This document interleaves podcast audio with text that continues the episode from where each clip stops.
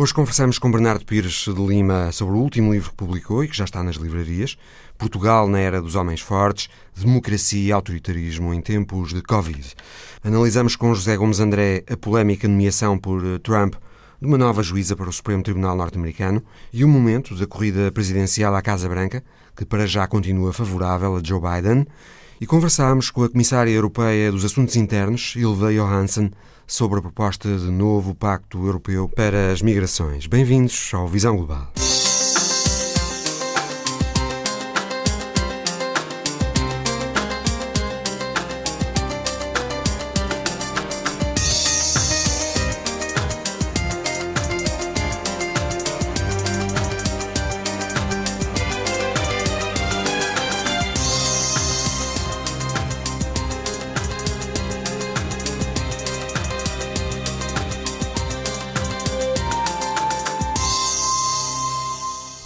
Pires de Lima, comentador de política internacional da Antena 1 e investigador do Instituto Português de Relações Internacionais eh, da Universidade Nova de Lisboa, tem um novo livro.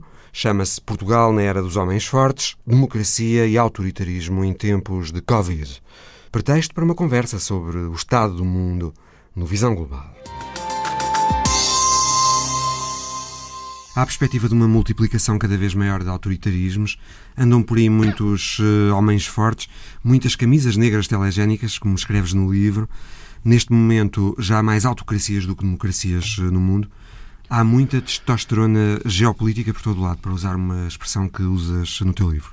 Sim, este um é o diagnóstico Sim. do mundo. É um diagnóstico factual, não é? Uhum. São várias organizações que tratam da evolução das democracias e que medem, a, digamos, a, a sua consolidação e as suas alterações e, portanto, que, que dizem que no século XXI eh, este é o ano em que há mais uh, regimes não democráticos do que democráticos.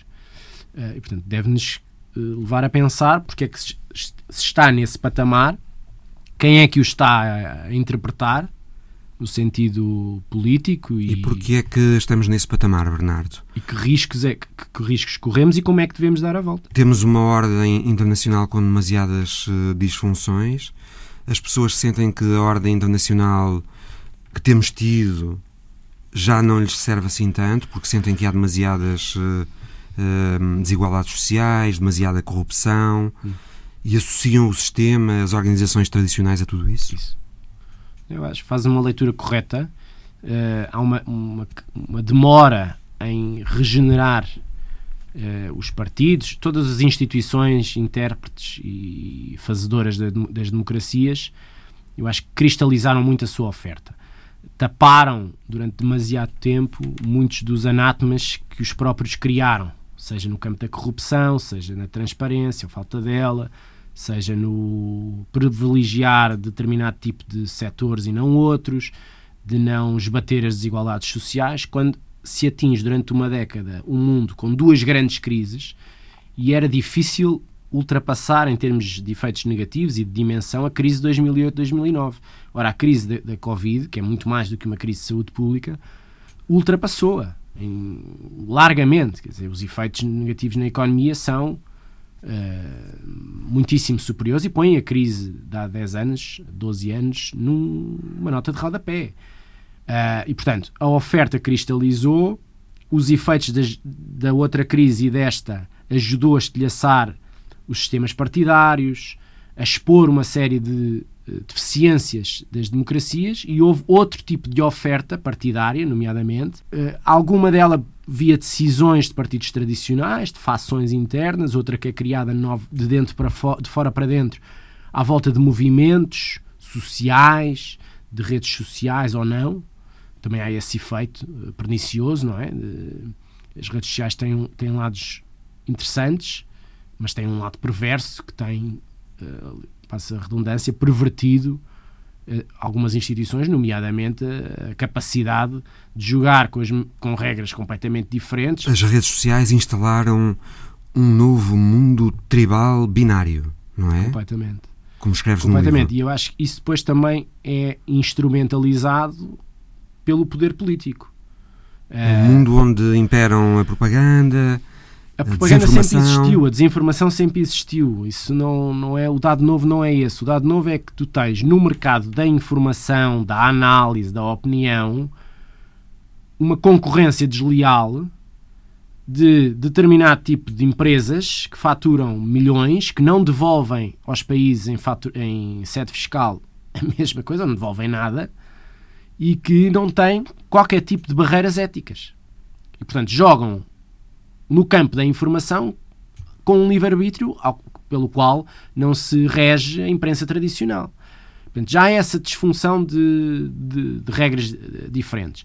Não estou a dizer que toda a culpa do declínio da imprensa tradicional, seja televisiva, seja radiofónica ou jornal em papel, uh, seja unicamente derivada da ascensão das redes sociais. Há erros próprios, tal como os partidos tradicionais não podem dizer que uh, só há uh, crises nas democracias porque há uma oferta nova das franjas. Não. Há crises nas democracias porque a responsabilidade dos partidos tradicionais não esteve à altura das grandes dificuldades provocadas pela crise anterior e por outros fatores, muitas variáveis, que já tinham antecedido a crise anterior e, portanto, que levam a essa crise.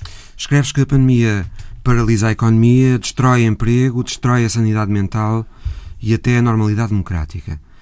Achas que a pandemia justifica uh, estes limites à normalidade democrática? As alterações à normalidade democrática resultam dos regimes previstos na Constituição.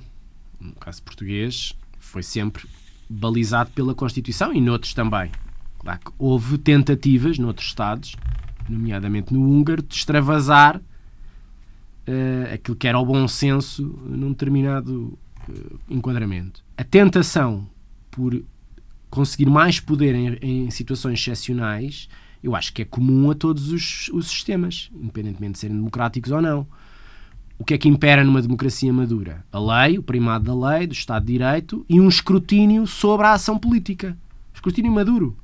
Portanto, não era aceitável, do ponto de vista da sociedade portuguesa, nem das instituições, nem de, de, de, dos mídia, que um primeiro-ministro, num regime de excepcionalidade constitucional, no sentido do estado de emergência, que uh, extravasasse as competências que a, que a, Constituição prevê para, esse, para essa situação.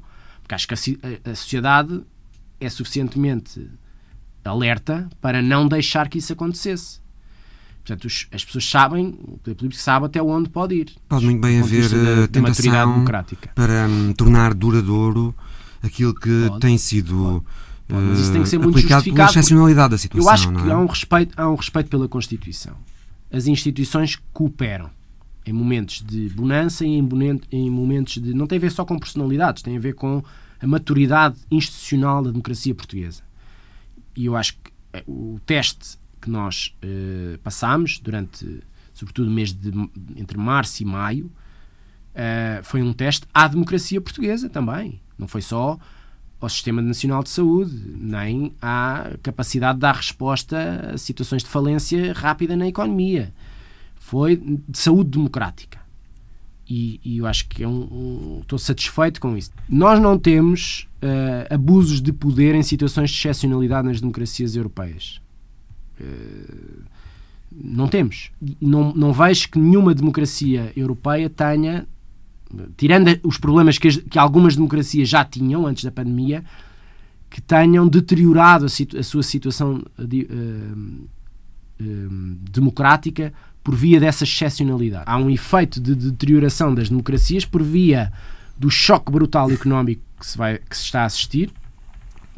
Estamos a falar de quedas do PIB brutas como nunca se viu na história, pá, que vão desde o Reino Unido com 22% no, de queda no último trimestre, é? em cima de um Brexit. Uhum.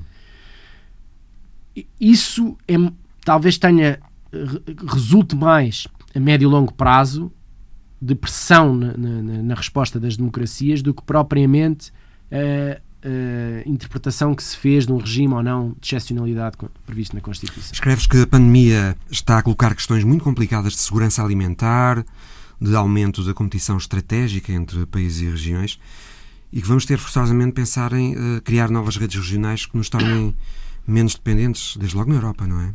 A Europa, penso eu, que fez uma A Europa, não tem indústria, falamos... é demasiadamente dependente, nomeadamente da China. Não, os Estados Unidos também são altamente dependentes do, do ponto de vista farmacêutico da indústria hum. chinesa e indiana, como nós também somos europeus. Isso é uma das lições a tirar. Podemos enfrentar esta e outras futuras pandemias com essa dependência de mercados muito, muito exteriores. Não há condições para fazer uma reindustrialização nesses e noutros setores que nos deem mais previsibilidade nas cadeias de abastecimento, na rapidez e nos preços, com um mercado interno forte como nós temos. É um debate a fazer. Acho que ele vai fazer, vai acelerar. Tem a condição franco-alemã muito pujante nessa, nessa frente é válido para as questões eh, farmacêuticas como para outras indústrias. se tu quiseres, há uma espécie de desglobalização não é? e de canais eh, logísticos, comerciais mais próximos e, sobretudo, de não ficar dependente a um nível estratosférico, como é a indústria farmacêutica, de 90% do mercado asiático. Sentes que a Europa começou a fazer esse caminho? Há, há vontade política, uhum. há, uh, do ponto de vista público. Tem havido algumas declarações de intenções. Em documentos, quer nacionais, quer declarações dos de chefes de Estado e de Governo, quer de, daquilo que sai dos Conselhos Europeus e também da, da própria lógica da afetação dos recursos financeiros para isso. Agora, coordenar isto a 27 não é. Coordenar isto como qualquer outra área é sempre extremamente difícil. Portanto, o nosso alinhamento de expectativas tem que ser. tem, tem que ter em conta isto e tem que ter em conta outra coisa que me parece que é fundamental e que foi exposto durante estes tem meses. Tem que ter em conta. Uh, essa... Não, não vai acontecer do dia para a noite. Nós não vamos ganhar autossuficiência europeia nesta ou noutro, noutro setor. E tem que ter em conta essa situação de que a Europa é hoje uma coligação, uma, uma área onde há muitas coligações de vontades, não é? Também há isso. Isso, isso, isso, para mim está mais ou menos, também sai muito essa argumentação, uh, mais ou menos. Quer dizer, não, não é um dado. Não é um bloco único. Não, é, muitos... não é um bloco único, é um bocadinho à la carte, eh, vão se formando em função dos assuntos. Não é um dado particularmente novo, que é uma escala hoje eh, quase continental e muito variável. Portanto, há muita imprevisibilidade sobre quem é que vai estar dentro desse barco, quem é que está fora, etc. A questão da, da, das competências eu acho que é um dado importante aqui, porque tem a ver com a nossa leitura dos acontecimentos e também com as expectativas que nós temos em relação à União Europeia. E nós precisamos, para avaliar o comportamento da União Europeia, ter as expectativas alinhadas e perceber que a União Europeia tem competências exclusivas muito limitadas, em três ou quatro domínios. Tem competências partilhadas com os Estados-membros na esmagadora maioria das áreas. E depois tem algumas áreas onde só os Estados-membros é que têm competência inclusivamente saúde pública e fronteiras, que são aquilo que está no debate. Portanto, era difícil que, com este quadro legal, a União Europeia pudesse fazer muito melhor do que fez no campo da saúde pública e no campo das fronteiras. O que nós podíamos estar a discutir, e já há uma discussão a, a ser percorrida, nomeadamente no discurso do Presidente Macron, é nós temos que repensar este quadro de competências. Uh, há insuficiências graves de, de descoordenação entre os Estados-membros. Eu não, não, estou a dizer que é um debate fácil, mas eu acho que é um debate que nós temos que ter. É, é funcional, é eficaz com isto atacarmos uma futura pandemia ou outra crise transnacional, seja vinda de fora ou que seja criada eh, entre variedíssimos Estados-membros percorrendo várias fronteiras.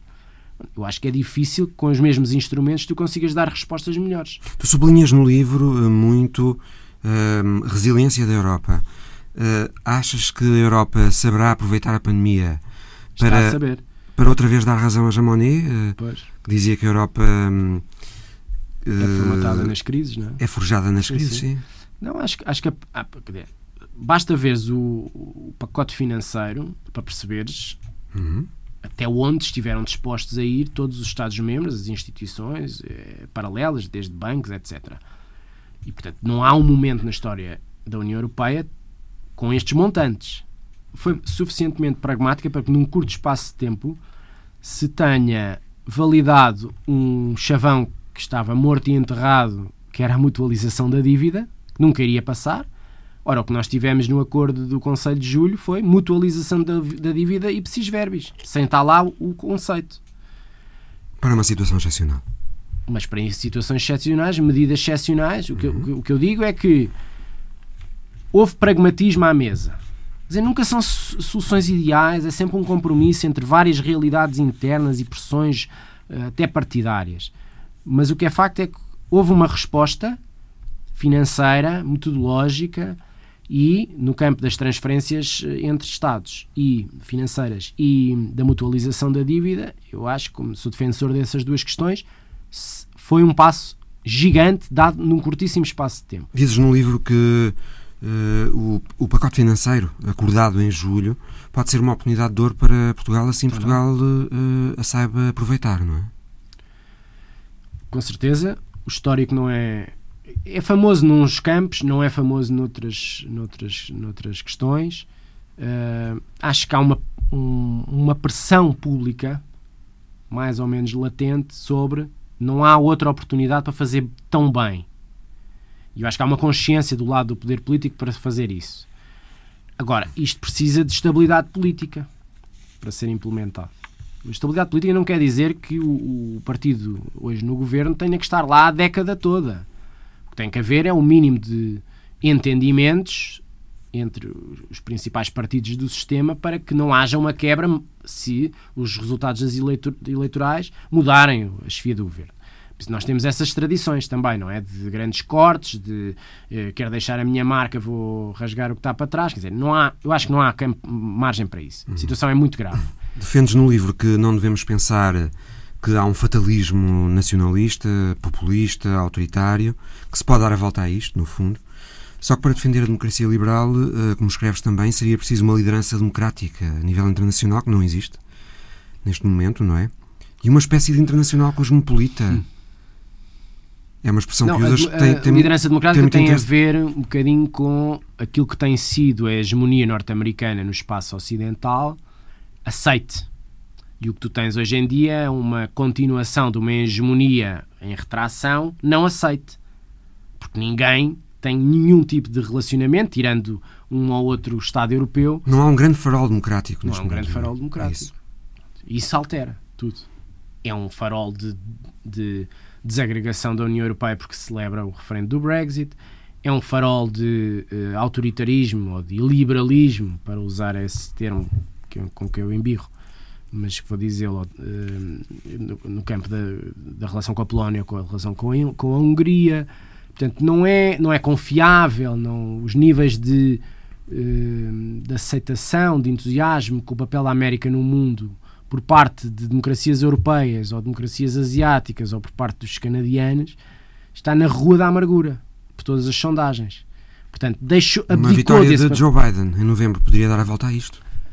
Uh, poderia ser o início sim, de uma viravolta? Do ponto de vista do arejamento diplomático, é uma, seria uma transformação, até porque muito do pessoal político que ele vai trazer são muito experientes de outras administrações. O quadro do, dos previsíveis do State Department e do Pentágono são pessoas muito experientes da administração Obama, que trabalharam com ele, ou até da administração Bill Clinton, cargos mais júniores, mas têm um, um, uma matriz de relacionamento com a Europa construtivo, é, clássico, como nós o entendemos, não é? Não, eh, são todos conhecidos. Portanto, trazem conforto e previsibilidade diplomática. Acho que capitalizariam as instituições de que fazem parte e desanuviariam um bocadinho o ambiente. O que eu não estou de acordo é dizer que uma administração de Joe Biden inverte o processo de retração norte-americana no mundo. Não é pelos mesmos métodos do Donald Trump, mas parece-me que esse período de espargata militar, de intervenções humanitárias ou de outra natureza, uh, até a própria presença militar uh, nas quase 800 bases que os norte-americanos têm no mundo, acho que pode sofrer um processo de reavaliação de, de algum desinvestimento no Pentágono para investir noutras áreas mais prioritárias. E, portanto, agora, tu podes substituir, se fores politicamente hábil, podes substituir agressividade, beligerância, e, e retração estratégica por boa diplomacia, por bons acordos comerciais, por outro tipo de desanuviamento bilateral ou multilateral. Eu acho que o Joe Biden tem essas características todas e está disponível, tem essa vontade política. Por exemplo, no, no caso da relação com a Europa, acho que pode haver um desanuviamento importante. Já se fala em uma espécie de um, um uma espécie de mini TTIP para reabertura de umas negociações menos ambiciosas do que o outro, portanto, um desanuviamento um tratado comercial. comercial. Uhum não vejo, pelos sinais da narrativa do Joe Biden e, de, e dos seus principais uh, conselheiros, uma grande, uma, um grande desanuviamento na relação com a China. Que não quer dizer que seja utilizado o mesmo tipo de instrumentos e argumentário do Donald Trump. Mas a, a relação com a China é uma relação para não vacilar do ponto de vista bilateral não digo que vá ser tão agressiva, mas vai ser pelo menos muito assertiva. Portanto, aí uh, acho que é a prioridade norte-americana a todos os níveis, independentemente da, da, administração. A China, que apareceu esta semana na reunião da Assembleia Geral da ONU, outra vez como campeã do, do multilateralismo? Contra não, o, o isolacionismo americano. Os dois terços do, do, do discurso do Donald Trump. O vírus chinês, foi criado lá para espalhar a miséria pelo mundo, corrói um, um, conjunto de situações que estavam a correr tão bem aqui na América. Discurso de campanha, não é? Discurso para, para dentro, uhum. completamente, nem seria de esperar outra coisa. Uh, mas mostra bem como é que a China é um tema de política interna norte-americana.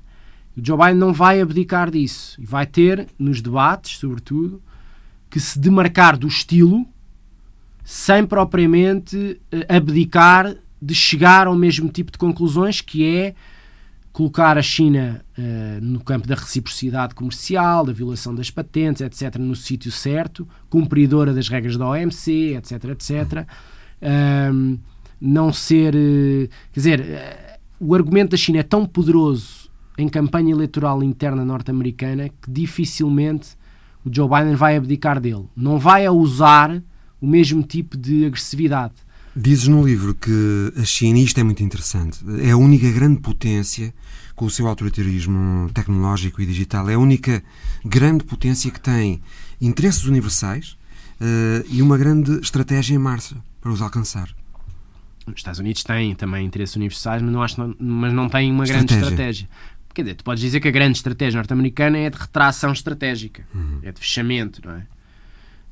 Um, e, e está, de certa maneira, está correto mas o, o lado chinês é um lado muitíssimo mais inteligente, tem uma passada de charme financeiro, uh, comercial, uh, diplomático. diplomático, que tem sido solução para muitas, muitos Estados em bancarrota ou em crise económica e tem dado um, um cunho que eu diria que é um cunho até de uh, que era desejado aos Estados ocidentais, nomeadamente às democracias europeias, para uh, saírem um bocadinho da zona de conforto norte-americana.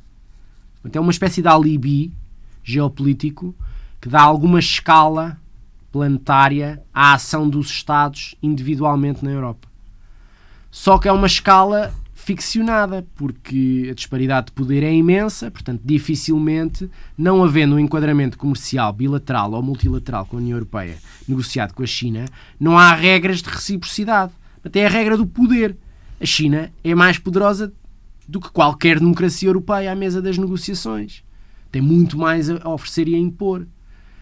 Um, o que nós temos é uma metodologia no quadro europeu de passo a passo e de ir ronda a ronda negocial encontrando um caminho conjunto. É um, um, uma metodologia completamente diferente da norte-americana, pelo menos com esta administração. Eu acho que a administração de Joe Biden vai tentar seguir mais o, o estilo europeu. Nós já vamos em 18 rondas, salvo erro, de, de negociação União Europeia-China para um tratado de investimento e não é um tratado de livre comércio, mas é um tratado que pelo menos baliza um conjunto de reciprocidades comerciais que estão por por uh, conquistar. Isso já equilibra um bocadinho a, coisa. É? Há vontade política chinesa para continuar na mesa das negociações.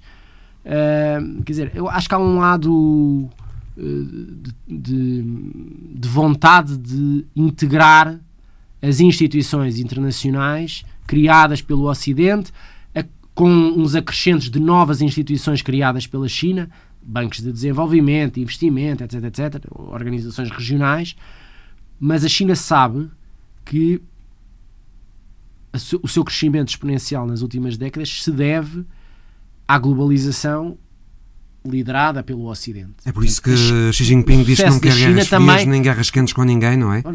Quando lhes falam na Guerra Fria, uh, entre aspas, que está a acontecer agora não, entre os Estados Unidos e China. Essa dialética que ele empregou no discurso das Nações Unidas, da Sim. Assembleia Geral, que é um, quase um tratado de, de, de, bom senso e de integração benevolente em tudo o que é fóruns multilaterais e, e de resolução de, de conflitos e de, de, crises, seja pandémicas ou não, é um, um cartão de visita diplomático que mostra um perfil de um país. O que nós sabemos é que esse perfil do país tem um ADN e uma natureza que não é muito facilmente uh, compaginável com os nossos valores. E, portanto, o pragmatismo chinês, mas depois essas constantes violações internas e externas até uh, desse código de conduta não podem ser postas para debaixo da mesa. Portanto, o que nós temos que ganhar aqui do lado europeu é alguma força, capacidade conjunta para dialogar e poder impor, impor no sentido em que se traz essas questões também para a mesa de negociações comerciais, de um, de um certo tipo de boa governação, não querendo mudar o regime chinês, mas pelo menos influenciando algumas boas práticas, nem quanto mais não seja, de respeito pelos direitos humanos. Bernardo Pires de Lima, autor de Portugal na Era dos Homens Fortes, Democracia e Autoritarismo em Tempos de Covid, já disponível nas livrarias. A China tem um novo foco de contestação regional, depois do Tibete, depois do Xinjiang e depois de Hong Kong, agora é a população da região autónoma chinesa da Mongólia Interior que se está a revoltar contra a introdução forçada nas escolas do mandarim em detrimento do mongol. Como está a ser essa revolta? É o que vamos escutar na história da semana de Alice Vilaça. Os sons de protesto chegam da Mongólia Interior.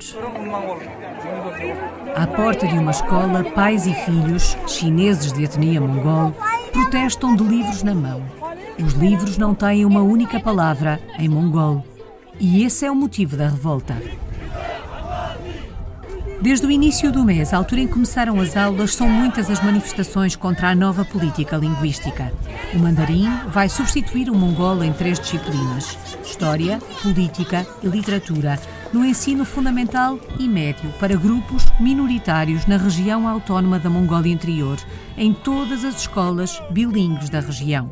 Multidões de pais reuniram-se do lado de fora das escolas e, em protesto, cantavam canções mongóis.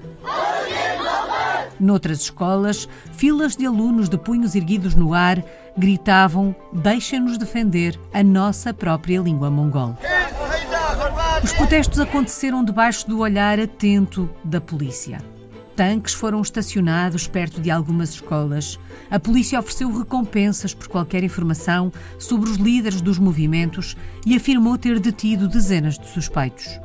Alguns foram acusados de terem lançado petições e convocado mobilizações nas redes sociais. Os pais mais combativos foram mesmo ameaçados de demissão, multas ou até expulsão dos filhos da escola. Alguns funcionários foram suspensos e as autoridades reforçaram a vigilância. Os pais justificam o protesto dizendo que as crianças, que hoje têm 7, 8 anos, não vão ser capazes de, no futuro, falar em mongol com os avós. E assim perderão a identidade mongol. Do outro lado da fronteira, na Mongólia, país com estreitos laços económicos com a China, a notícia também gerou alguma resistência. Em Ulaanbaatar, mais de 100 pessoas protestaram contra a visita de Wang Yi, o ministro das Relações Exteriores da China. O Ministério reagiu considerando os protestos na Mongólia Interior como especulação política com segundas intenções. As autoridades da Mongólia Interior tentaram tranquilizar os pais de que a mudança só se aplicará à língua, à literatura, à política e à história durante um período de três anos. As outras disciplinas, bem como o número de horas para as aulas de língua mongol, permanecerão inalteradas. As autoridades alegam que o melhor conhecimento do chinês padrão ajuda os membros das minorias étnicas a terem mais oportunidades de desenvolvimento, emprego e mobilidade profissional na China.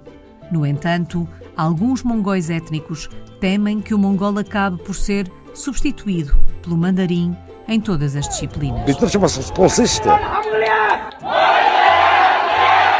A história da semana de Alice Vilaça. Comissão Europeia apresentou esta semana a proposta de um novo pacto europeu sobre migração e asilo.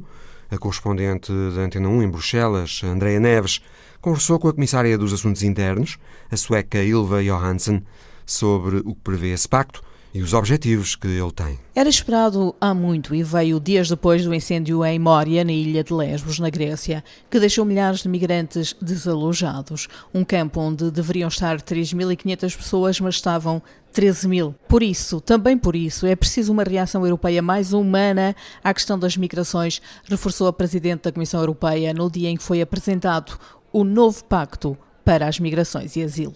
Together we have to show Juntos temos que mostrar que a Europa lida com as migrações de uma forma humana e eficaz. Temos que encontrar soluções sustentáveis no que se refere às migrações e todos temos que nos chegar à frente. A Comissão Europeia está pronta para isso também. A Comissão quer uma abordagem capaz de criar mais confiança através de procedimentos mais eficazes e com uma justa partilha de responsabilidades e de solidariedade entre os Estados-membros, referiu Ursula von der Leyen.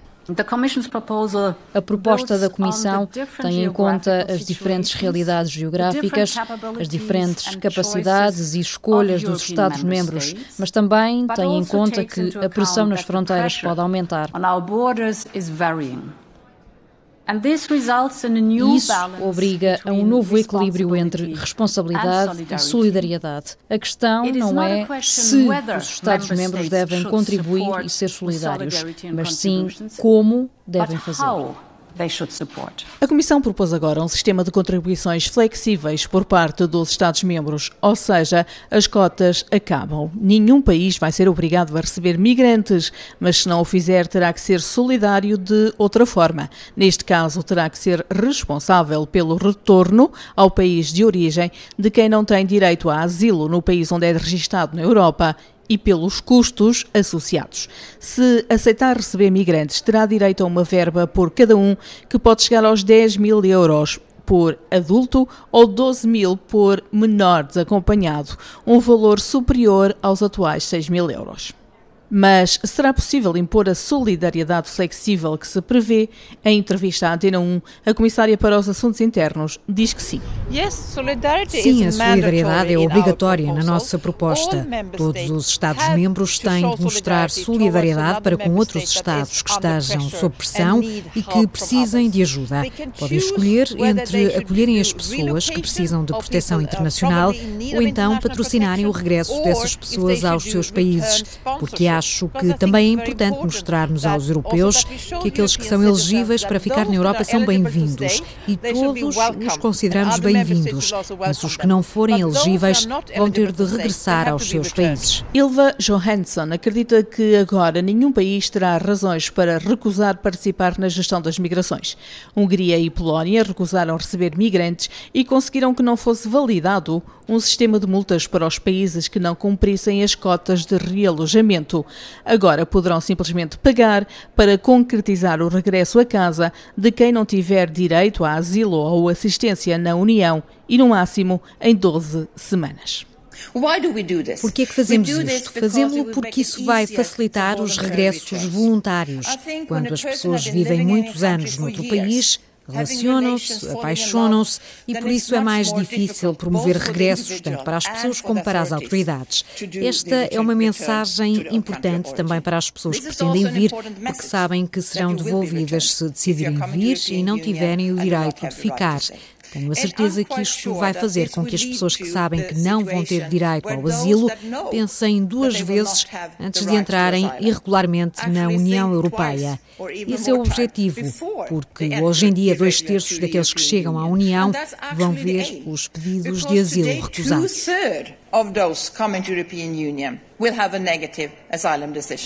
O novo pacto sobre migração e asilo propõe pela primeira vez um rastreio de pré-entrada na União que identifique todas as pessoas que atravessam as fronteiras sem autorização ou que desembarquem depois de uma operação de busca e salvamento. Serão feitas verificações do estado de saúde e de segurança e serão tiradas as impressões digitais e feito o registro numa base de dados. A ideia é permitir decisões mais rápidas e para a Comissária dos Assuntos Internos, Portugal tem um papel a desempenhar na questão das migrações, porque a implementação deste pacto, depois de aprovado pelo Parlamento e pelo Conselho, deverá acontecer durante a presidência portuguesa da União Europeia. Portugal terá de ser muito ativo durante a vossa presidência também para ser uh, capaz de fazer avançar as conclusões desta proposta. Devo dizer que Portugal tem tido um papel muito construtivo e aprecio muito pessoalmente o esforço que o ministro Eduardo Cabita tem feito e a forma ativa como tem participado nestas discussões. A Portugal têm também chegado vários migrantes vindos, sobretudo de Marrocos. Ilva Johansson garante que a Comissão sabe que as rotas mudam e que tem que estar atenta para antever pressões. As vias pelas quais os migrantes chegam estão sempre a mudar e isso obriga a ter uma abordagem mais europeia, uma estratégia mais concertada para lidar com a questão das migrações. E a Comissão deve ter um papel importante nisto, tentando antever de onde podem surgir novas rotas de migração para para prevenir crises e auxiliar imediatamente os Estados se houver necessidade disso. A União quer também novas parcerias com países terceiros para combater o tráfico de pessoas e estabelecer vias legais de migração. Esses acordos deverão ter em conta as necessidades de mão de obra na União Europeia. A correspondente da Antena 1 em Bruxelas, André Neves. A morte da juíza do Supremo Tribunal dos Estados Unidos, Ruth Bader Ginsburg, trouxe a oportunidade ao Partido Republicano de dar ao Supremo um cunho marcadamente mais conservador para os próximos largos anos, independentemente de quem ganhe as eleições de novembro. Por isso mesmo, os republicanos permitiram agora a Trump fazer o que recusaram a Barack Obama há quatro anos: nomear uma juíza para o tribunal em vésperas de eleições. É o assunto na imagem da semana de Paulo Dentinho e tema também de uma conversa logo a seguir com o professor da Faculdade de Letras da Universidade de Lisboa, especialista em assuntos norte-americanos, José Gomes André. As meias azuis e o boneco nela estampado, naquelas pernas femininas, não for o alerta do fotógrafo e não seria possível perceber, dão uma certa estética kitsch a esta imagem. O que se vê das pernas mal chega ao joelho. Mas é o tal boneco que chama a atenção. Não é um qualquer, é uma caricatura de Ruth Bader Ginsburg, a juíza do Supremo Tribunal norte-americano que morreu no final da semana passada. I, I do think that I was born under a very bright star. Ginsburg tornou-se ao longo dos anos num ícone da esquerda nos Estados Unidos. Mulher, judia, impôs-se num mundo dominado pelos homens. Jurista brilhante, lutou pela igualdade de direitos e conseguiu uma série de vitórias em casos de discriminação relacionados com a identidade de género, mostrando que até os homens podem ser discriminados. Ela ajudou a América a mudar. Ginsburg defendia a Constituição, essa que perdura no essencial desde 1788, com os seus pesos e contrapesos, um deles, o Supremo Tribunal, e que forçam ao compromisso, evitando que um único partido tome conta do país. Era a ideia dos pais fundadores da Constituição. A morte de Ginsburg obriga, pois, à sua substituição nesse órgão crucial da democracia norte-americana. I will soon be announcing that nominee. You're going to love it. You're going to be so happy. If you don't love it, don't vote for me, okay? São nove juízes e o cargo é vitalício. No limite, se houver um litígio eleitoral, são eles quem decide o vencedor. E Trump já deu a entender que não irá aceitar o resultado das eleições se vier a perder a 3 de novembro. If Leader McConnell presses forward, the Republican majority will have stolen two Supreme Court seats. Há quatro anos, Barack Obama propôs um nome para substituir um outro juiz que tinha morrido. Os senadores republicanos recusaram por ser um ano eleitoral e faltarem oito meses para as eleições. Desta vez faltam escassas semanas. Mas para os republicanos e para Trump, o que foi válido ontem não é válido hoje. My liberal friends have over many decades gotten very used to the idea of having a liberal court. And that's not written in the stars. E fazem desta nomeação para o Supremo mais um foco de conflito. Eletrizam ainda mais um país já totalmente dividido, marcado pela catástrofe sanitária, pelo marasmo económico e por profundas tensões raciais. A América continua a mudar, não necessariamente para melhor.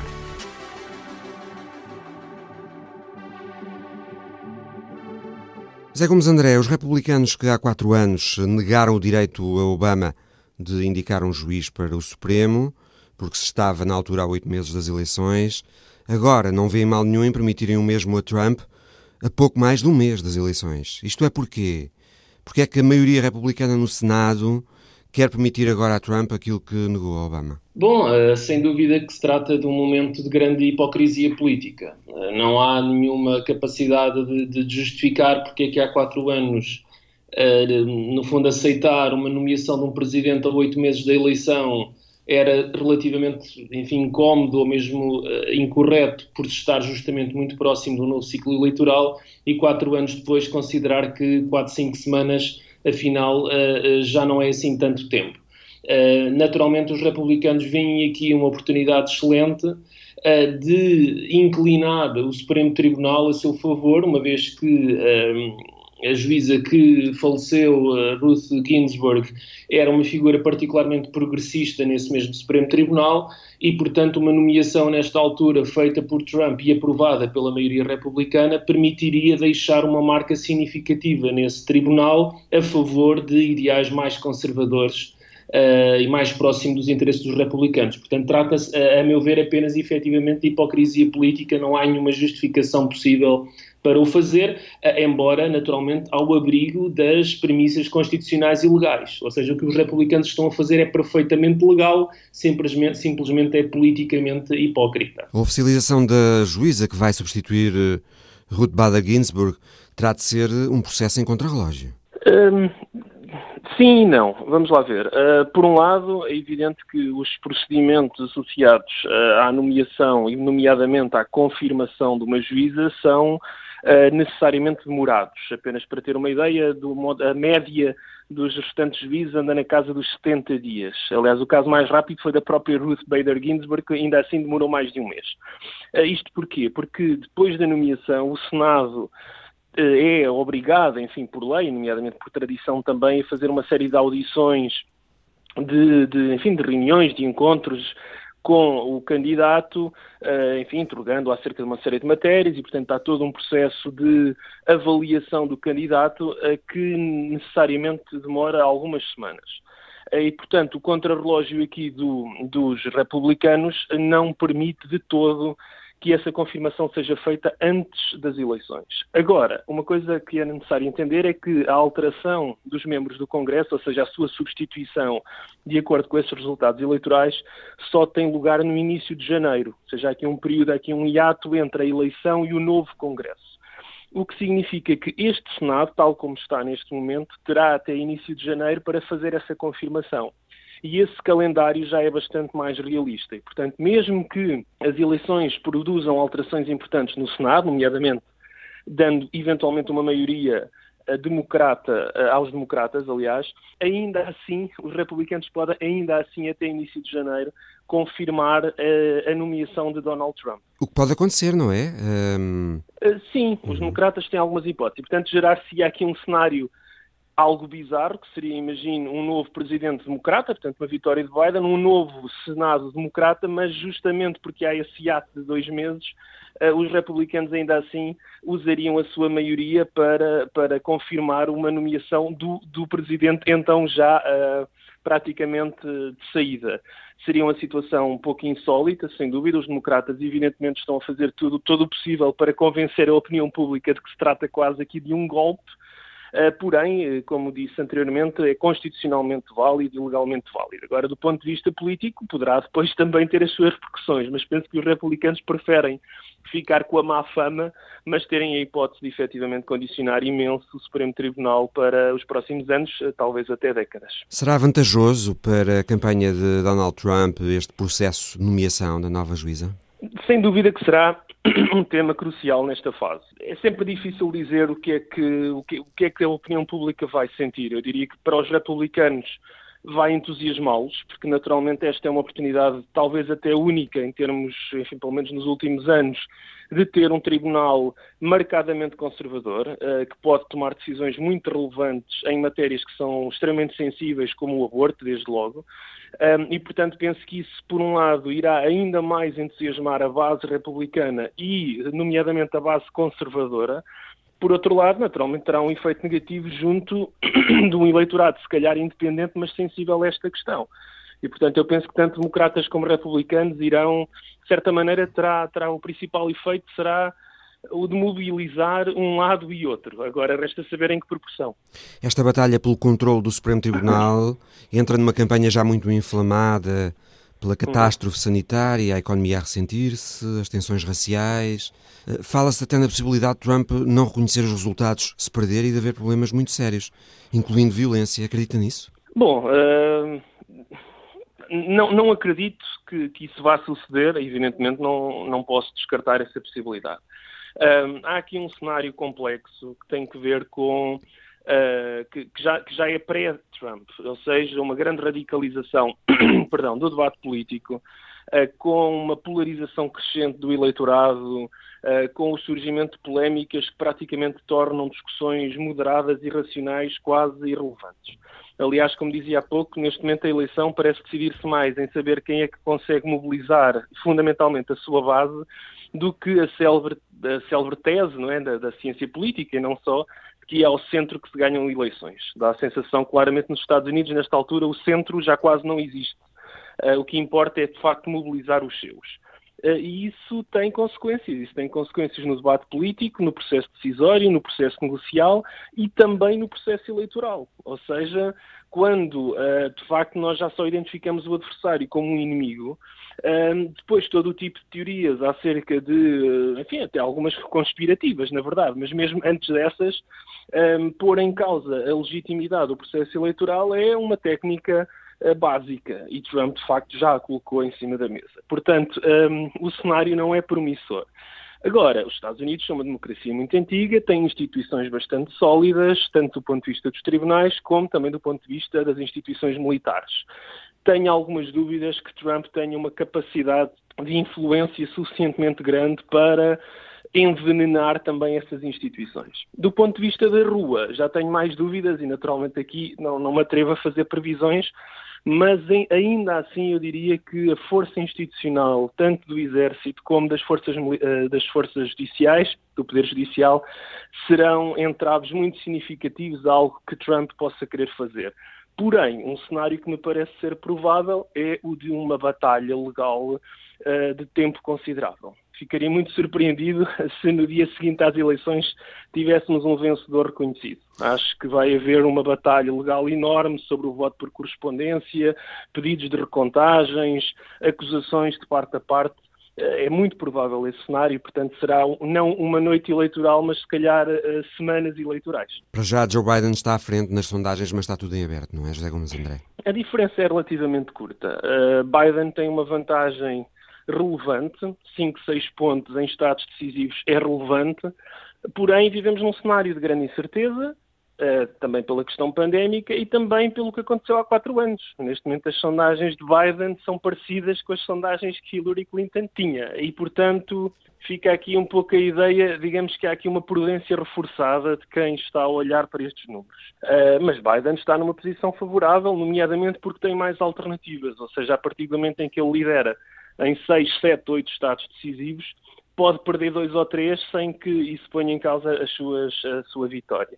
Já Trump uh, não se pode dar esse luxo, mas quando a diferença é tão curta, quando ainda faltam tantas semanas, quando ainda há, repare, 4, 5 semanas em política é imenso, faltam os debates presidenciais. Portanto, eu penso que estamos ainda numa fase muito cedo para que uh, Biden possa relaxar e cantar vitória. Neste momento tem algum favoritismo, mas diria que é um favoritismo moderado. O professor da Faculdade de Letras da Universidade de Lisboa, especialista em assuntos norte-americanos, José Gomes André. Foi o Visão Global, o programa volta para a semana. Até lá!